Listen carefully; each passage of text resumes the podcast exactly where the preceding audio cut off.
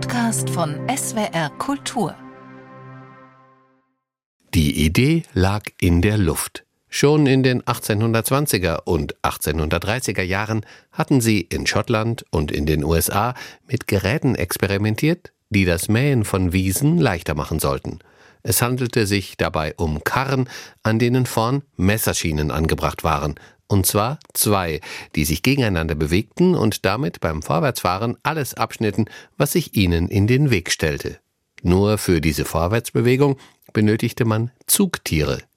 Der Bauernsohn Jakob Fani aus Eritz im Schweizer Kanton Bern hatte Anfang 1920 den naheliegenden Einfall, Pferdestärken durch Motorkraft zu ersetzen.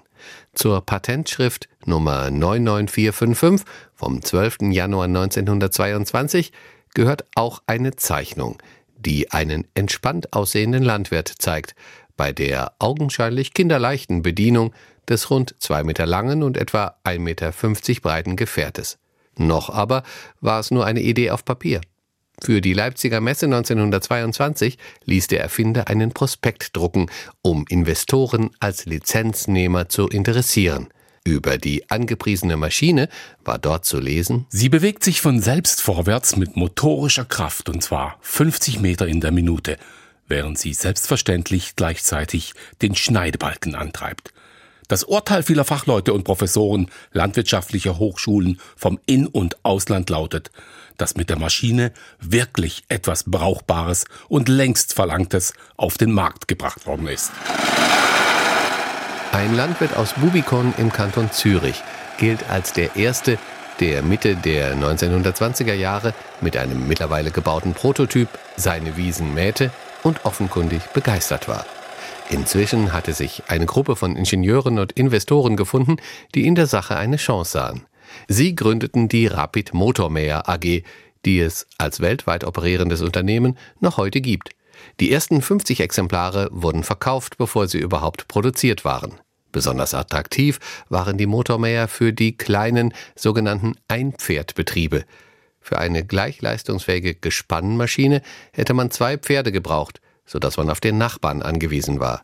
Der Motormäher bot nun jedem die Freiheit, gleich am ersten schönen Tag mit der Heuernte zu beginnen. Billig war das Motormodell allerdings nicht, auch wenn der Preis der Maschinen im Lauf der ersten Jahre von 2500 auf 2100 Franken reduziert wurde, wegen des durchschlagenden Erfolgs.